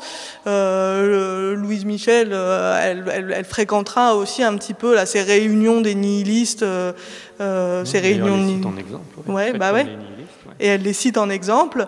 Euh, donc voilà, donc il y a effectivement euh, là aussi cette, ces références euh, aux nihilistes avec euh, bah, voilà, cette idée effectivement de se venger de la répression, de euh, euh, détruire l'autorité et le gouvernement et les tyrans bah, en les assassinant, mais aussi avec l'idée quand même de qu'on a dans la propagande par le fait de, de contagion de la révolte. Quoi. Il y a quand même cette idée que par ces actions spectaculaires, que ces actions spectaculaires, elles conduiront ou elles, à, voilà, un soulèvement, à une insurrection. Euh, c'est pas simplement le, fait d'actions de, isolées euh, qui, euh, d'ailleurs, sont, et c'est un, élément important, qui sont clairement revendiquées par les auteurs. et ça, c'est quelque chose que les propagandistes, par le fait, euh, bah, euh, en avant. Enfin, c'est important de dire qu'un anarchiste ne, ne, ne, euh, ne s'enfuit pas après son, son acte, mais l'assume, le revendique. Et puis, il y a comme ça une dimension sacrificielle qu'on trouve aussi chez les nihilistes russes, hein, de dire, d'assumer, d'aller en procès, d'être exécuté ensuite, mais en disant, voilà, c'est nos actions, nous les assumons. voilà. Et donc, avec cette idée que, en faisant face au monde, euh, c'est de cette manière-là que, euh, bah, que le peuple euh, pourra prendre exemple et se soulever à son tour. Oui, la répression, donc, quand même, va, être, euh, va être terrible et généralisée, puisqu'on va avoir une criminalisation de l'anarchisme. Alors là, tous azimuts, euh, avec les lois scélérates, donc qui interdisent les regroupements, qui interdisent même le fait d'utiliser le terme anarchiste, qui euh, inventent un peu l'association de malfaiteurs. on va avoir la création d'unités de police, l'internationalisation aussi. On a l'ancêtre d'Interpol qui est créé dans le cadre d'un grand congrès sur policiers euh, pour lutter contre les menées anarchistes. Euh, il y a l'idée de cette internationale noire, c'est-à-dire tout ce qu'on verra réactiver euh, dans les années 70, puis 80, puis 90, puis dernièrement, en fait, trouve un, moment un peu matriciel ici. Les États-Unis interdisent, avant les communistes, les anarchistes d'entrer sur leur sol. Il faut déclarer qu'on n'est pas anarchiste pour pouvoir entrer. Et si on l'est et qu'on est étranger, on est expulsé automatiquement de le rappeler, euh, merci. Et euh, alors, euh, donc ces stratégies de, de, la violence donc, qui étaient donc, utilisées par, par certains anarchistes, il va quand même avoir des critiques aussi au sein de l'anarchisme de, de cette stratégie. Euh, et puis d'autres vont mettre en avant d'autres moyens pour justement bah, accélérer un petit peu l'avenue euh, de la révolution. Euh, je pense notamment à la notion de grève générale, euh, sur lequel j'aimerais vous entendre. Et puis bien sûr, avec ce qui accompagne, hein, c'est la naissance de ce qu'on appelle l'anarcho-syndicalisme. Euh, donc, est-ce que vous pouvez aussi revenir un petit peu sur, sur cette notion et montrer aussi son, sa dimension révolutionnaire? Donc euh, effectivement, le syndicalisme révolutionnaire euh, va un peu se, commencer à se constituer ou à se penser ou à être théorisé, euh, plus ou moins effectivement, comme tu le disais Caroline, en réaction avec ces actions de propagande par le fait qui font pas consensus. Et dans les années, voilà, dans les années 1890, va commencer à se développer cette perspective qui euh, repose sur deux piliers, disons. Euh, le premier pilier, c'est euh, effectivement la défense de la grève générale comme stratégie d'action et, euh, et euh, voilà pour pour mener la, la, la, lutte et la révolution. Et deuxième pilier effectivement cette idée d'action directe euh, Tancred le rappeler qui est euh, le fait de dire de mener des actions directes sur le dans l'entreprise sur le lieu du travail c'est-à-dire s'auto-organiser combattre l'exploitation et s'auto-organiser en tant que en tant qu'ouvrier Euh, en France, du coup, un des, euh, euh, disons, des, théoriciens du syndicalisme révolutionnaire, c'est quelqu'un qui s'appelle Pelloutier, qui justement va être, qui donc va se constituer, vont se constituer les bourses du travail, une, une fédération des bourses du travail, dans, dans, laquelle donc on retrouve Pelloutier, Pelloutier qui va dire finalement une formule, hein, c'est la révolution sociale par la grève générale.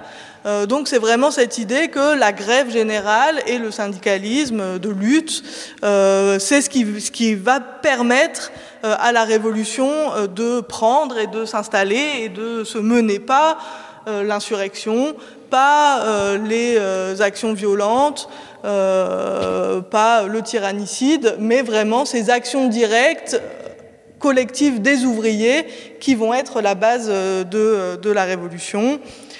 Euh, alors donc j'ai cité Pelloutier, il y a aussi Pouget. Ouais, voilà, Émile Pouget euh, qui euh, est comme ça un des, enfin voilà, un, des, défenseurs de, ce syndicalisme révolutionnaire. Émile Pouget qui est un des fondateurs du journal qui s'appelle Le Père Pénard, qui est un petit peu voilà, connu, avec vraiment cette idée un peu qu'il y a une, une, une, une valeur éducative aussi à la grève générale et à l'action directe euh, du syndicalisme révolutionnaire, qui est que finalement c'est ce qui va permettre aux ouvriers de prendre conscience euh, de leur force, de leur pouvoir, et qui va, ce qui leur permet finalement bah, d'expérimenter l'auto-organisation. et ça, c'est super important pour les syndicalistes révolutionnaires. Je pense cette vision de, de, de, voilà, la grève et l'action comme éducation collective euh, en vue d'une organisation dénuée de, euh, euh, de, toute autorité. Alors, je, tu as parlé plusieurs fois, enfin, vous avez parlé plusieurs fois de, figures comme Louise Michel, Emma Goldman, voilà, des femmes qui ont joué un rôle important dans l'histoire de l'anarchisme. Les femmes ont effectivement, donc, même ont joué un rôle central. Hein. on peut citer aussi Voltairine de Clerc, Rirette de Maître Jean, enfin voilà, elles sont, elles sont nombreuses. Et euh, il y a aussi beaucoup de journaux anarchistes portés par des femmes. Hein. Par exemple, le journal féministe argentin euh, Le Voz de la Mujer qui a fait ce fameux slogan ni Dieu, ni maître, ni mari, qui, voilà, qui a beaucoup de, euh, Il y a une mémoire encore très forte de slogan encore aujourd'hui, puis bien sûr dans les mouvements féministes des années 70. Donc ça m'intéresserait aussi de, vous entendre bah, voilà, sur la place des femmes au sein du mouvement. Euh, peut-être aussi, euh, j'évoquais tout à l'heure en introduction euh, cette idée euh, défendue par certains anarchistes qu'il fallait transformer la vie ici et maintenant, qui sont portés notamment par le courant de l'anarchiste dit individualiste, on va peut-être sur lequel on va revenir. Et ça m'intéresserait de savoir si, à l'intérieur de ces expérimentations, parfois communautaires, qui voulaient voilà révolutionner la vie amoureuse, est-ce que bah, vous pensez que c'est allé véritablement dans une perspective féministe est-ce qu'il y a eu quand même des rapports de pouvoir qui sont exercés euh, sur les femmes euh, dans ces euh, groupes militants hein? Encore aujourd'hui, on parle beaucoup aussi de la figure virile hein, du militant anarchiste. Donc, est-ce qu'il y a une, aussi une déconstruction hein, de, cette, figure? Et puis aussi, comment dans des contextes révolutionnaires, voilà, les, luttes anarchistes et féministes ont pu, s'articuler et jusqu'à où, en fait, jusqu'où ça a pu, aller cette articulation? Les, femmes dans le mouvement anarchiste, effectivement, elles sont là, bien sûr, euh, mais elles sont quand même pas très nombreuses. Euh, j'ai regardé avant de venir un peu pour euh, avoir une idée des chiffres et puis j'ai retrouvé du coup des estimations qu'avait fait Jean Métron sur le mouvement anarchiste français où donc en gros il estime que dans les années 1890 il y a selon lui en France à peu près 1000 euh, euh, anarchistes euh, militants actifs 4500 sympathisants, c'est-à-dire notamment ceux qui achètent la presse régulièrement, etc. et, dit-il, 100 000 personnes qui auraient été influencées par les idées anarchistes. Euh, les femmes là-dedans, euh, bah, en fait, euh, quand on regarde les notices qui existent sur le métro et tout ça, elles sont donc parmi ces 1000 militants, une trentaine au maximum, en tout cas de celles et c'est là toujours toute la difficulté de celles qui, que, que l'histoire retient ou retrouve au moins. Euh, donc elles sont pas très nombreuses, euh, mais, euh, mais évidemment elles sont là, elles sont particulièrement actives. Il y a effectivement quelques figures importantes. on les trouve chez les communistes libertaires. on les trouve aussi, donc particulièrement chez les individualistes, tu le disais. les individualistes qui, là aussi, donc cette nouvelle génération individualiste qui apparaît dans les années 1890 en France en, en, en particulier, qui euh, donc euh, va constituer au tournant du, du, du 20e des milieux libres dans lesquels on trouve un certain nombre de femmes, Émilie Lamotte par exemple, Julia Bertrand qui est aussi institutrice et qui va participer à une école qui va être fondée par Sébastien Faure. Enfin voilà, donc on trouve effectivement ces femmes là-dedans. Alors est-ce que c'est exempt de, tout rapport de domination euh, sans doute non, euh, sans, doute, euh, sans, doute que non. Il y a un livre, mais en fait, je me souviens plus de l'autrice qui vient de sortir chez Libertalia, justement sur virilité, donc des anarchistes de la belle époque, justement, donc sur cette période. Oui, bah moi je vais faire le côté euh, face, tu as fait le côté pile, elles n'étaient pas nombreuses.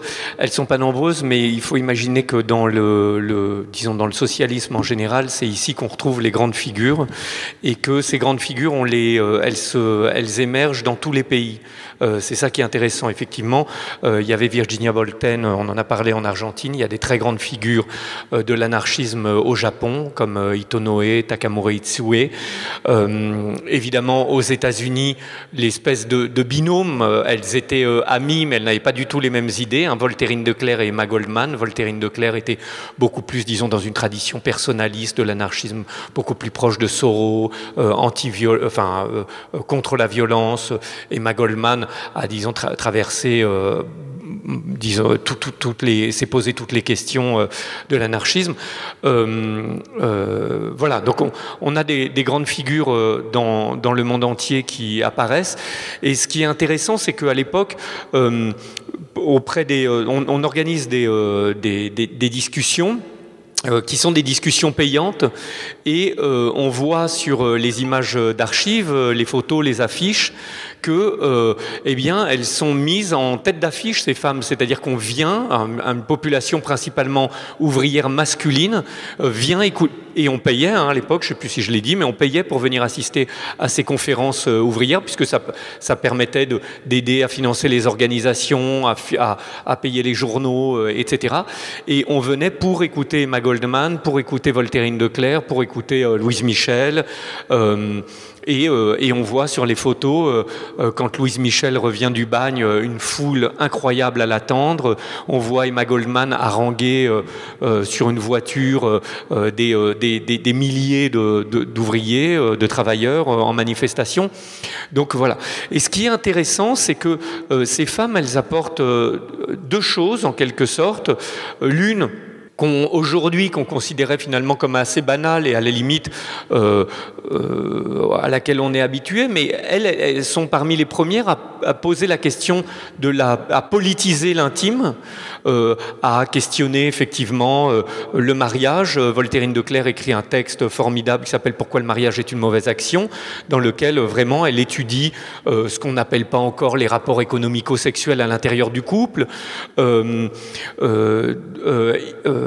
on se pose les questions de, des droits sexuels et reproductifs, de comment, donc de l'amour libre, de la question de la natalité, qui est une question à l'époque, de ne pas faire d'enfants, parce que quand on, fait des enfants, on les condamne eux-mêmes à la misère, soi-même on est enchaîné, on est obligé de travailler, etc. Donc essayer de faire le, moins d'enfants possible, etc.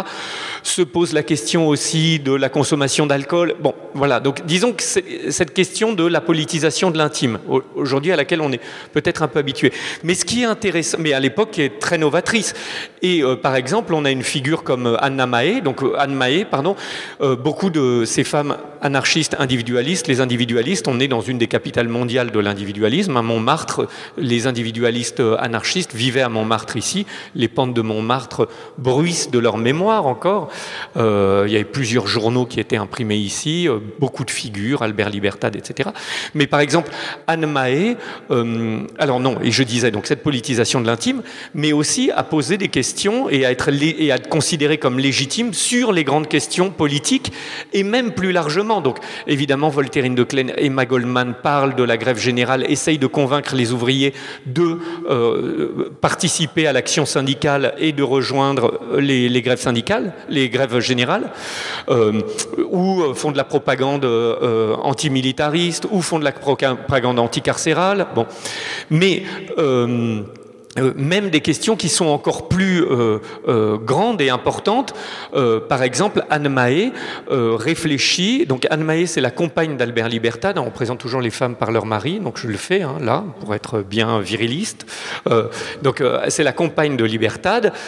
c'est une institutrice vendéenne qui a décidé de revenir vivre sa vie d'anarchiste ici, mais qui a découvert pendant les huit ans où elle enseignait aux enfants le rôle en fait que joue l'apprentissage de l'orthographe comme facteur discriminant et distinguant dans les écoles, c'est-à-dire qu'en gros, elle dit les enfants d'ouvriers euh, et les enfants de paysans, euh, ils, triment pour essayer d'apprendre d'abord à écrire les lettres, les majuscules, les minuscules, puis ensuite il faut qu'ils apprennent tous ces mots dans lesquels les, euh, les conjugaisons, ces mots dans lesquels les lettres ne s'entendent pas, etc.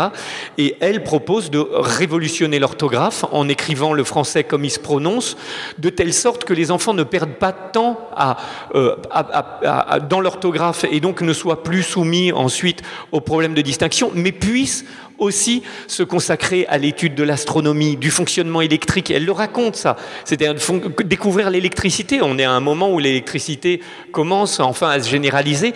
Ben, elle, elle dit voilà ce que les enfants devraient apprendre et, euh, ils perdent du temps à apprendre euh, les conjugaisons, euh, etc. Et donc, dans Le Libertaire, le, journal, elle écrit ses textes dans un, un français en réalité débarrassé de toutes ces subtilités. Euh, qui est en fait euh, euh, quelque chose à la fois de révolutionnaire en France, mais finalement qui sont des réformes de l'orthographe que, par exemple, l'Espagne a faites, puisque en Espagne on écrit comme ça se prononce. Il y a une réforme de l'orthographe au XVIIIe siècle et cette question ne se pose plus. Voilà. Et donc elle montre comment la lutte des classes apparaît aussi, se situe aussi dans la langue. Enfin, je trouve ça absolument visionnaire. Même aujourd'hui encore, on est très peu à avoir réussi à formuler ça correctement. Euh, justement, je reviens sur cette idée de politisation de l'intime. Euh, je voulais juste redire un mot de Voltairine de Clerc, euh, parce qu'effectivement, elle, elle, elle, dit des choses intéressantes à ce sujet. Voltairine de Clerc qui, qui va se revendiquer ensuite d'un anarchisme sans adjectif. Euh, alors c'est pas elle qui invente la formule, elle vient d'anarchistes espagnols, mais donc justement avec cette idée de euh, un peu finalement euh, repenser les clivages entre communisme libertaire et individualisme. Et ce que dit Voltairine de Clerc, c'est finalement il faut nous les anarchistes dit-elle, on doit à la fois mettre en place la propagande par, les actes, par le fait, la propagande par les discours, par l'idée, et aussi, dit-elle, la propagande par la vie. il faut être ce que nous enseignons. Euh, et donc, il y a vraiment cette idée que, euh, bah voilà, il faut euh, au quotidien, ici et maintenant, mener la révolution. Que cette révolution, bah voilà, il ne faut pas attendre le grand soir, mais c'est aussi aller vers la révolution, c'est aussi vivre au présent bah, dit Voltairine de Clerc, ce que nous enseignons. Donc, effectivement, des relations sans hiérarchie, sans autorité, un amour libre, un contrôle des naissances, etc., etc. Oui, mais c'est vrai qu'on aurait pu parler aussi de tous ces aspects de la pédagogie finalement libertaire, hein, euh, qui, bien sûr a été aussi largement développée par, euh, par les femmes. Hein. Donc euh, c'est encore un, autre aspect que peut-être qu'on reviendra pendant la discussion. Euh, j'avance un peu parce que là tout le monde va voir qu'on est des 19e au fond de nous. et euh, pour avancer un petit peu dans, le temps et, peut-être voilà vous entendre aussi sur bah, cette fois-ci les anarchistes qui sont constitués comme anarchistes, répertoriés comme anarchistes, comment ils ont pu s'engager dans des processus révolutionnaires et dans le sens où comment ils ont pu essayer d'orienter ces révolutions dans cet idéal anti-autoritaire euh, porté par, euh, par l'anarchisme. Est-ce que vous pourriez donner comme ça des exemples très concrets euh, d'expériences menées dans le quotidien révolutionnaire euh, portées par, euh, par les anarchistes? Je pensais par exemple au très beau témoignage d'Orwell sur, sur Barcelone hein, de, de 36, hein, où il, il, rend enfin, il rend vraiment compte, je trouve, de manière très, très vivante, ces, ces expérimentations quotidiennes menées par, par les, anarchistes au, sein du, du mouvement. on pense aussi à la révolution mexicaine aussi, qui a donné lieu à à des expérimentations de ce type-là. voilà, est-ce que vous avez des, voilà, des exemples à, nous donner pour, pour donner corps à qu'est-ce que ça pourrait être finalement une révolution pris sous l'angle de l'anarchisme? Enfin, on peut, en donner plein d'exemples et on n'est pas obligé forcément d'attendre, euh, disons, des grandes phases euh, insurrectionnelles pour ça. Euh. D'abord, on l'a dit, ouais, on d'avancer, hein, mais non, mais je, vais avancer aussi. Mais on l'a dit, par exemple, disons qu'il y a eu des, des, tentatives ou des vies, des relations en amour libre, par exemple, qui sont mises en place. Dans les écoles libertaires, il y a eu des mises en pratique d'une pédagogie anarchiste et donc à l'échelle de l'école cette idée que on essayait de euh, professeurs et euh, élèves euh, d'avoir une relation qui soit non hiérarchique, sans forme de domination. donc c'est les écoles Ferrer, l'orphelinat de Sampuy, etc., qui ont été menées, dans lesquelles, pour l'école moderne de Ferrer, par exemple, en Espagne, l'idée c'était que d'abord les garçons et les filles se retrouvaient ensemble. À l'époque, idée absolument révolutionnaire, on débarrassait l'école des curés. Hein, aujourd'hui, ça nous semble être la base, mais euh, ce n'était pas aussi évident que ça euh, en Espagne à la fin du 19e, euh, au début du 20e. Donc ce ne sont pas les curés qui font la classe, ce sont des, des laïcs. on fait du travail manuel et on fait du travail intellectuel pour les filles et les garçons en même temps. On n'est pas obligé de mettre les mêmes, des âges, les mêmes âges, les mêmes classes d'âge ensemble. les élèves peuvent discuter de ce qu'ils veulent apprendre avec les élèves, enfin avec les professeurs. Enfin, forme de lycée c'est finalement euh, autogéré. Euh, et euh, c'est tellement révolutionnaire que Ferret a été accusé d'avoir fomenté la grève générale de Barcelone et a été fusillé en réalité pour avoir créé l'école moderne qui s'était répandue comme une traînée de poudre en Espagne et dans le monde. Hein, aux États-Unis, à New York, on a créé des écoles, des écoles Ferrer. Euh, euh, dans le même ordre d'idée, je parlais de Itonoé. Itonoé, qui a essayé de vivre une relation euh, en amour libre, a été exécutée elle aussi, juste pour avoir prôné la grève générale et avoir essayé de vivre une vie d'anarchiste au quotidien. Alors après, effectivement, dans le cadre de euh, mouvements insurrectionnels à des échelles plus larges, on a vu euh, se mener des expériences libertaires de... Euh, alors évidemment, on cite toujours l'Espagne dans ce cas-là, puisque pendant ce que Enzensberger appelle le bref été de l'anarchie, c'est-à-dire neuf mois, en réalité un petit peu plus, a pu se mettre à l'échelle de tout un territoire, la Catalogne et plus largement, a pu se déployer l'ensemble des pratiques tactiques prônées par l'anarchisme, et aussi parce que les gens dans le processus révolutionnaire eux-mêmes ont inventé. Donc ça a été une, une, une autogestion généralisée de toutes les entreprises, de toutes les fabriques. Ça a été un partage des terres non imposé. Hein. Ce qui est intéressant, on a des récits euh, de discussions qui euh, ont lieu où euh, on décide de partager les terres, mais il y a un des paysans qui ne veut pas partager les terres. Et eh ben on ne le force pas parce que on pense que l'exemple prouvera que le, on est plus fort dans le partage des terres que pour un paysan seul à cultiver sa terre. Euh, donc c'est pas, euh, il y a cette idée qu'après tout la minorité aussi peut mener, euh, peut continuer d'avoir. si on n'y croit pas, ben, on n'est pas obligé de le faire.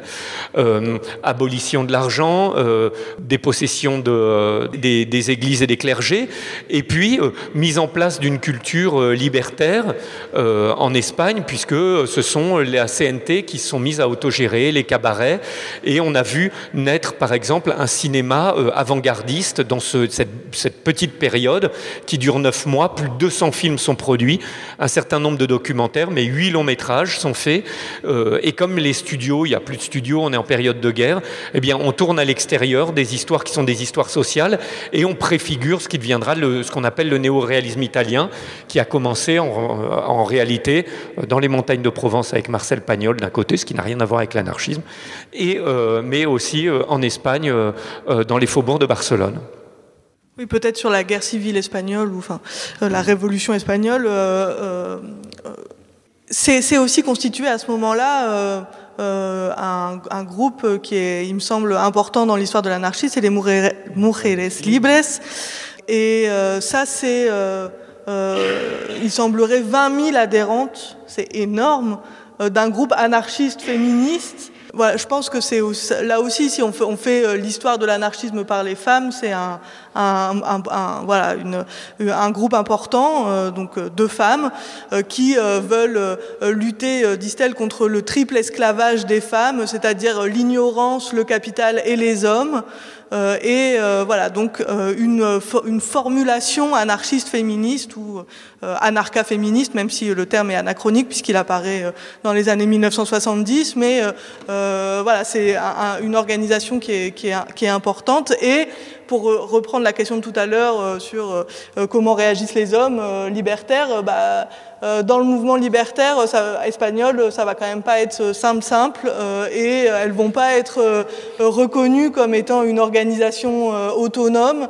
aussi, enfin, un, un, un, des, un, des, arguments principaux, c'est de dire que bah, finalement, ça va nuire à la lutte des classes et à la lutte collective euh, à la révolution euh, de, tous, quoi.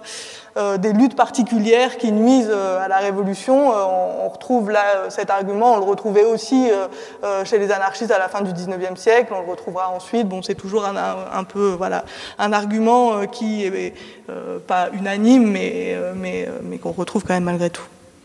Bon, je voulais qu'on parle notamment des, répressions des anarchistes euh, dans, au sein des, des processus révolutionnaires, euh, comme en Russie, euh, bien sûr, pendant la révolution russe notamment. Euh, mais j'ai pas envie de terminer sur la répression.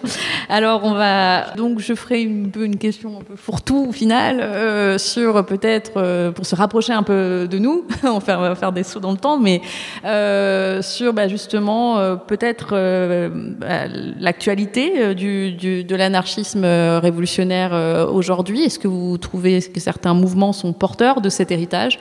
Euh, Est-ce que aussi cet héritage peut se jouer euh, dans des dimensions pas seulement purement militantes, mais aussi dans des courants artistiques, des courants culturels qui peuvent être hérités des années de lutte que sont les années 60-70. voilà, est-ce que vous pouvez peut-être un petit peu comme ça terminer sur, bah, sur, sur les, l'actualité de, de l'anarchisme. Euh, bon, disons que euh, dans les années 60-70, euh, il y a une, un, une forme de, de reprise de force de l'anarchisme qui va un petit peu euh, perdre en influence euh, à la fois d'abord entre, dans l'entre-deux-guerres avec le, le, Parti communiste, puis enfin ou, ou le ou le, le, le ouais, enfin, l'URSS, euh, enfin après la Seconde Guerre mondiale, enfin bref donc il y a comme ça des années un peu difficiles, puis années 60-70, 1960-1970, il y a euh, effectivement un, un, retour et puis euh, aussi une infusion un peu des idées libertaires euh, euh plus largement, euh, à la fois bah, une infusion sur le fait de mettre en œuvre des, des organisations euh, ou des, des, plutôt, disons, des, des espaces d'organisation, des espaces de vie, euh, des zones d'autonomie temporaire, euh, euh des ZAD ensuite, euh, des espaces voilà, de, autonomes en dehors des, ou en tout cas qui se veulent en dehors des structures de domination ou des, voilà, et qui veulent s'organiser selon des principes et autogestionnaires et libertaires. Euh, donc ça infuse là, ça infuse aussi peut-être euh, euh, dans le, enfin justement dans les réflexions, ça c'est, ça, ça, me semble aussi être un point important, les réflexions justement sur euh, la façon de fonctionner des groupes et, et ça, ça dépasse très largement les espaces anarchistes et dans les années 60-70, on va le retrouver chez les féministes radicales. Et il y a à ce sujet un texte de, de, que, dont vous avez peut-être déjà entendu parler de Joe Freeman qui s'appelle La tyrannie de l'absence de structure euh, Jo Freeman, qui n'est pas euh, spécialement une anarchiste, qui est plutôt une féministe radicale, et puis qui justement va euh, réfléchir un petit peu euh, à ce qui se passe dans les groupes qui se revendiquent comme fonctionnant sans hiérarchie explicite.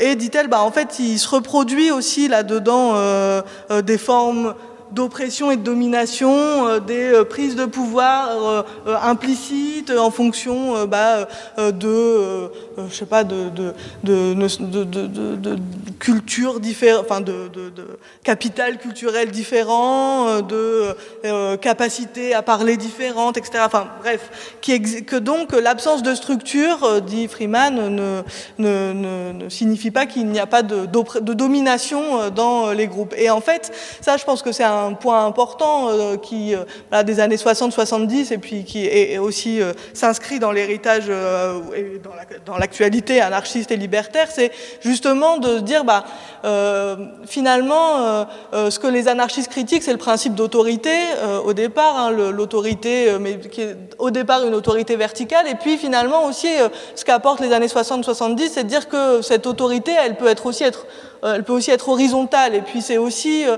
euh, justement les oppressions, les dominations, et l'anarchisme, il va aussi se saisir de ça et se renouveler avec ça aussi, et, et, bah, et donc infuser, infuser plus largement. Et puis, bah, euh, effectivement, euh, des, euh, on va voir que des groupes différents vont se, revendiquer comme anarchistes. moi, juste, j'en évoque un, puis Tancred évoquera sans doute d'autres choses. un groupe queer anarchiste qui s'appelle Bashback, qui va aimer, enfin, qui va se créer aux, États-Unis, donc à la fin des années 2000, entre 2007 et 2011, et où bah, justement là, ça va être comme ça la, volonté de, de s'affirmer queer et anarchiste, c'est-à-dire de revendiquer, de, de critiquer les politiques d'assimilation des personnes LGBT et de constituer des réseaux de groupes autonomes. Quoi. Enfin voilà, il y a aussi cette, idée-là. Donc c'est un exemple de la façon dont infuse comme ça l'héritage anarchiste dont on a parlé. C'est cette idée de bashback, de voilà, de euh, faire surtout à l'échelle des États-Unis des sections, des groupes euh, qui ont leur autonomie, c'est-à-dire aussi qui ont leur autonomie dans euh, les pratiques. Quoi. Et donc c'est reconnaître et accepter la diversité des pratiques et la, diversité des stratégies d'action, ça c'est un élément qui est euh, important aussi pour les anarchistes, quels qu'ils soient aujourd'hui. Euh, c'est euh, de l'insurrection au sabotage, enfin voilà, d'accepter et de revendiquer cette, cette, autonomie et cette diversité des stratégies. Bon, maintenant, mais, non, mais tu as presque tout dit, mais peut-être euh, pour, pour situer dans une vision globale, c'est que l'anarchisme, c'est à la fois effectivement, euh, disons, un, projet de société, euh, mais c'est aussi, Kropotkin le disait, une éthique. ça peut être même une forme d'esthétique, parce qu'on a très peu parlé de l'influence de l'anarchisme et de la pensée libertaire sur les arts. Et et, euh, et, donc, euh, c'est tout ça à la fois. Et effectivement, dans cette question sur la présence de l'anarchisme, on a à la fois une présence de l'anarchisme qu'on peut pointer clairement à des endroits, sans savoir si chacune des personnes qui y participent est anarchiste, mais on a vu de l'anarchisme euh, dans la ZAD, ces idées des zones autonomes temporaires. Donc, c'est un, anarchisme qui s'est renouvelé. Donc, on l'a vu dans la, dans la ZAD. On le voit régulièrement dans les manifestations à travers le déploiement de la tactique du Black Bloc, par exemple, dans sa dimension la plus spectaculaire, la plus, euh, euh, disons, émeutière, euh, insurrectionnaliste. Hein, on le voit aussi dans des mouvements comme Occupy Wall Street, Nuit debout, même s'ils ne sont pas directement appelés par des anarchistes, même si beaucoup de gens s'y joignent. Euh, cette organisation dont parlait Sidonie, euh, horizontale, euh, l'attention portée à la parole des autres, à la fois faire un, un non violent et en même temps un endroit qui soit débarrassé des symboles du capitalisme, etc., etc. Donc ça, ce sont en quelque sorte ces manifestations. Mais aujourd'hui, ce qui est le plus intéressant, je trouve, c'est que c'est dans des, disons, des, des pensées qui se sont diffusé massivement et dont on oublie l'origine libertaire. Et je pense que euh, ça, ce sont, c'est à deux niveaux. Il faudrait plus de temps pour l'expliquer. Et euh, moi, dans ma version longue de la fin de l'histoire de l'anarchisme, euh, c'est raconté. Mais la première, évidemment, c'est le fait d'avoir mis l'écologie au cœur, disons, des préoccupations politiques. en fait, appartient à une tradition anarchiste. Alors, ce serait long à, à développer, mais au XIXe siècle, la question de la nature est appropriée par les réactionnaires, disons, catholiques à la Chateaubriand. Et les premiers socialistes à se poser la question euh, du lien entre préservation de l'environnement, productivisme, destruction de l'environnement et nécessité de préserver l'environnement, ce sont des anarchistes. C'est d'abord euh, Élisée Reclus et Kropotkin qui sont les premiers à le penser. Et euh, cette tradition, en fait, va perdurer jusqu'à un personnage comme Murray Bookchin qui va être le premier à théoriser ce qu'on a coutume d'appeler l'écologie politique et que lui appelle écologie sociale avec, en mettant l'écologie au cœur de bah, sa préoccupation et son, sa pensée critique et révolutionnaire et son projet de société à travers un projet qu'il appelle le municipalisme libertaire. Et Murray Bookchin euh, influence depuis euh, euh, Europe Écologie Les Verts, qui le cite en oubliant de dire qu'il est anarchiste. Évidemment, Europe Écologie Les Verts n'est pas anarchiste, mais, mais la pensée. Et, mais on, le, on, retrouve la pensée de, de Murray Bookchin dans des, des, des, expériences comme la commune commune, saillant, etc. Bon. Et l'autre aspect, je rejoins là-dessus effectivement Sidonie, c'est dans ce qu'on appelle aujourd'hui un peu la pensée de l'intersectionnalité, c'est-à-dire que c'est cette fameuse euh, particularité de l'anarchisme de vouloir souvent essayer de concilier euh, et de réussir à le faire les contraires, la question de la majorité avec la minorité, l'égalité avec la liberté, etc. Et depuis toujours, l'anarchisme au sein du socialisme, euh, les anarchistes ont essayé non pas de seulement dénoncer l'oppression sociale, mais de dénoncer l'ensemble des dominations qui pouvaient frapper les hommes et donc de montrer qu'il y a une superposition des dominations, des oppressions, et que c'était ces, euh, ces, ces, ces dominations-là se superposaient et s'entretenaient, et qu'il fallait les, les détruire euh, chacune ensemble euh, et, et séparément en quelque sorte et que donc on pouvait les attaquer soit au travers de luttes qu'on appelle euh, minoritaires, euh, la lutte pour, euh, pour, les droits des animaux, lutte féministe, lutte pour antiraciste, etc., soit décider de l'attaquer, disons, dans sa dimension plus générale et globale, dans l'attaque contre le capitalisme, mais que toutes ces luttes, en fait, se, se pouvaient converger, pour utiliser un terme d'aujourd'hui.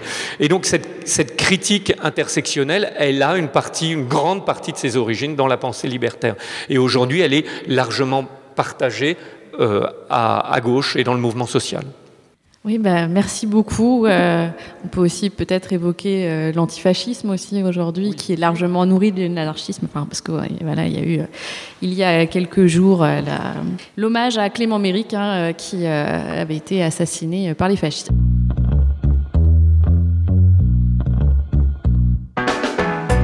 Merci de nous avoir écoutés. Rendez-vous sur le site www.paroledhistoire.fr pour toutes les informations sur le podcast, pour vous abonner, écouter ou télécharger les autres émissions.